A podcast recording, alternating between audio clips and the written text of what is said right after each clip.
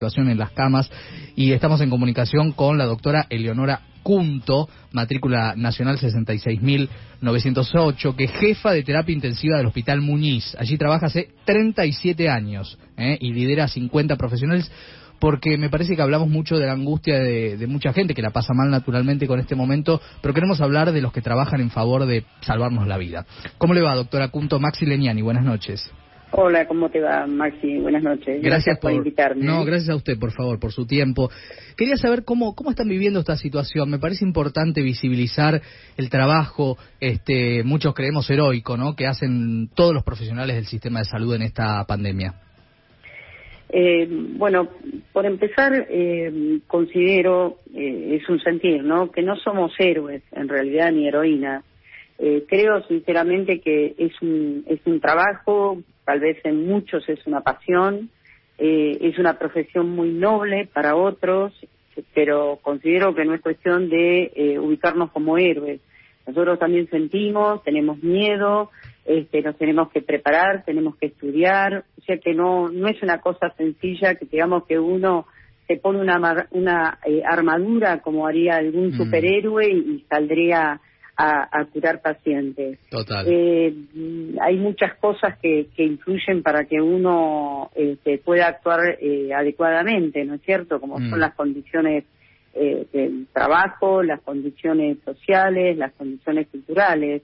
esta enfermedad es una enfermedad bastante mala, es, este, todas las enfermedades son malas, vamos a aclarar, pero esta la verdad que nos nos aleja mucho de la familia, ¿no? Yo hablo desde el punto de vista del paciente.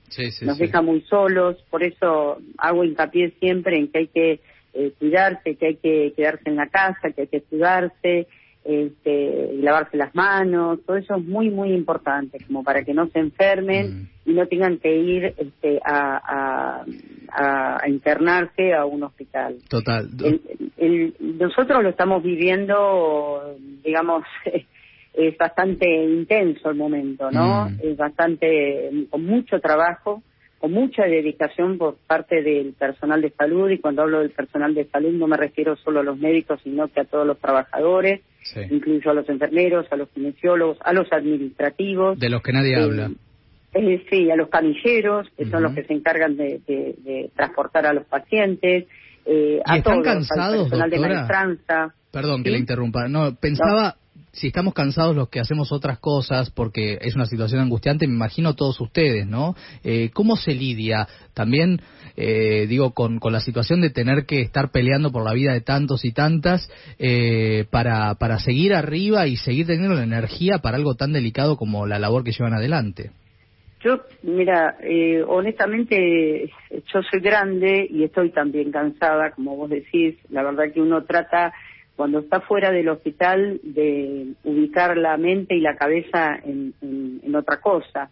Muchas veces tenemos poco tiempo para por ahí para pasarla bien con una serie, con una novela, con un libro que nos que nos despabile un poco, porque tenemos que seguir estudiando. Esta enfermedad es tan dinámica que hay que seguir estudiando. Eh, la verdad que eh, es difícil, es muy difícil. Hay que aprovechar al máximo eh, lo que se tiene, lo que se puede, eh, esa pasión de la que yo te hablaba, hay muchos trabajadores de la salud que lo, que lo viven así, con mucha pasión y con mucha dedicación. Mm. Yo no estoy tanto enfrente al paciente, yo, mm, como soy jefa, este, me dedico a la parte de gestión, ¿eh? a, a, decidir sobre ciertas situaciones, a solicitar cosas, a mm. distribuir, a organizar. En ese sentido. Eh, la verdad que los que están más expuestos son los más jóvenes, ¿no? Sí, doctora, es la, es la doctora Leonora Cunto, jefa de terapia intensiva del Hospital Muniz. Eh, doctora, se habla mucho de la saturación del sistema de salud, de la, del temor porque pueda haber un colapso de camas de terapia intensiva y algunos puedan no ser atendidos. ¿Cuán rápido puede cambiar un porcentaje de ocupación de camas de acuerdo a las características de este virus? Mira, de acuerdo a lo que yo sé, estaríamos eh, en, el, en el máxima expresión de, casos por día. Eh, esto es por lo menos lo que calcularon eh, los epidemiólogos. Esto no es porque, digamos, los epidemiólogos dicen, bueno, yo creo, sino que esto es un estudio, ¿no? Supongo que matemático, logarítmico.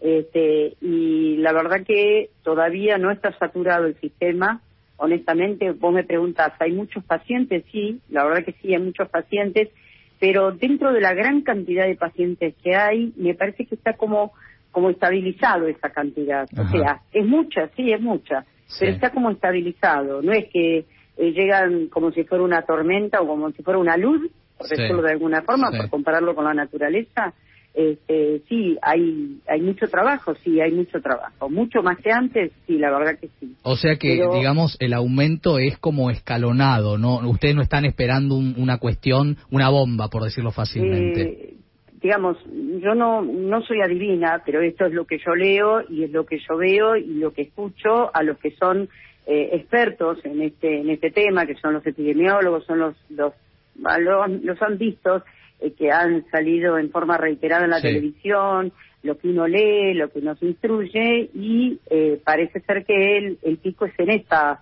en estas dos últimas semanas de julio. eh, ¿Se entiende? Y por ahora no hay una sobresaturación. Hay muchos casos, te vuelvo a repetir, eso es cierto, sí, los hay, mucho más que en marzo. Eh, nosotros arrancamos el 4 de marzo con un paciente y era toda una novedad. Bueno, ahora tenemos mucho más todavía camas quedan de terapia intensiva, no por supuesto las mismas que había, la misma cantidad que había en marzo, obviamente. Esto se fue eh, llenando, se dice, es una buena palabra para mm. decir, se fue llenando de pacientes, COVID y no COVID. Claro, ¿eh? porque también hay otras que por supuesto tienen su necesidad de ser atendidas. Eh, quería preguntarle también respecto a lo que usted debe saber por el Hospital Muñiz y por sus colegas, porque naturalmente cuando hay una situación de estas características eh, uno habla con, con colegas para saber cómo está en otras partes y le llega información. Eh, ¿Usted considera que en cuanto a la información que se le da a la sociedad desde, los medios en general, se habla, eh, se habla con responsabilidad, se habla bien, se informa de, de, la delicadeza del tema o que a veces quizás no estamos este, siendo todos los funcionales a concientizar de esto? ¿Cómo lo ve? Eh, la verdad que hay algunos medios que sí informan bien, son eh, informativos eh, valga la redundancia, pero hay otros que son desinformativos. Mm. Por ejemplo, a mí no me parece, es una es un pensar este, ¿eh? puedo disentir el resto de la población, obviamente. Para mí es, es no no fue grati, grato, perdón, este ver cómo se hisopaba a un a un creo que era un periodista o era un, locutor Santiago del Moro. Exactamente, uno de ellos, porque hubo varios que mostraron este, la verdad no es grato eso para el paciente. ¿En qué le influye a la persona saber o no saber o ver o no ver cómo se hace un hisopado nasofaucial? Hay mucha, mm. demasiada información pero claro, no es culpable este, del Moro, Santiago del Moro, sino que en realidad es la sociedad que es consumista, ¿no? Consume todo esto. Así que bueno, el rating, este, la televisión, todas estas cosas. Eh, bueno, y usted me decía, eh, usted me decía que hay miedo entre entre los trabajadores de la salud con sus diferentes profesiones. Eh, ¿cómo, ¿Cómo lo van transitando en el devenir de, la situación? Porque lo que se ve es que todo está en ascenso, la cantidad de muertos, la cantidad de infectados. Eh, hay, ¿cómo, ¿Cómo ven el horizonte ustedes? Yo puntualmente soy muy, muy alentadora, muy positiva. Este, yo creo que, que vamos a salir airosos como, como sociedad, creo que vamos a mejorar como sociedad. Esto nos pone a prueba, ¿no? Esta enfermedad. Eh, no sé, creo que ha habido otras enfermedades que hemos transitado en la República Argentina y en el mundo y, digamos que no eran igual a estas, eran eran diferentes. Pero esta esta nos ha nos ha puesto a prueba y, mucho. Eh, si tenemos miedo, me preguntás, sí, tenemos miedo porque somos seres humanos los trabajadores de salud. Pero lo que siempre hacemos hincapié es cuidarnos unos a los otros. Por ejemplo, si hay algún trabajador que está vistiéndose malos, de vistiéndose, estoy hablando del equipo de protección personal, obviamente, ¿no? Eh, el otro le marca los errores. El que está enfrente, el que lo está mirando, le marca los errores. Eso es una forma de transitarlo adecuadamente. Trabajar en equipo, ayudarse con un, hay un, un comité este, de, donde intervienen psicólogos, terapeutas, en donde se puede consultar si uno tiene alguna angustia o alguna ansiedad. Por lo menos esto es en el Hospital Uniti, creo que en muchas de, los, de las entidades e instituciones mm. que, trabajan con este tema. Este, así que bueno, uno tiene posibilidades de poder charlarlo y poder este, conversarlo, poder evacuar dudas, miedos, eh, en fin. De, esa forma lo estamos tratando de transitar la mejor manera posible. Doctora, un placer escucharla, eh, haberla conocido telefónicamente y bueno, eh, nuestro agradecimiento, creo lo digo en nombre de muchos oyentes de Radio con Voz, eh, a todos los trabajadores del sector de salud en este momento más que especialmente. Gracias, ¿eh? Ah, muchísimas gracias, ¿eh? Gracias. muchísimas gracias por haberme invitado a participar. No, un placer, un placer. Era la doctora Eleonora Cunto, su matrícula nacional es 66.908, es la jefa de terapia intensiva del hospital.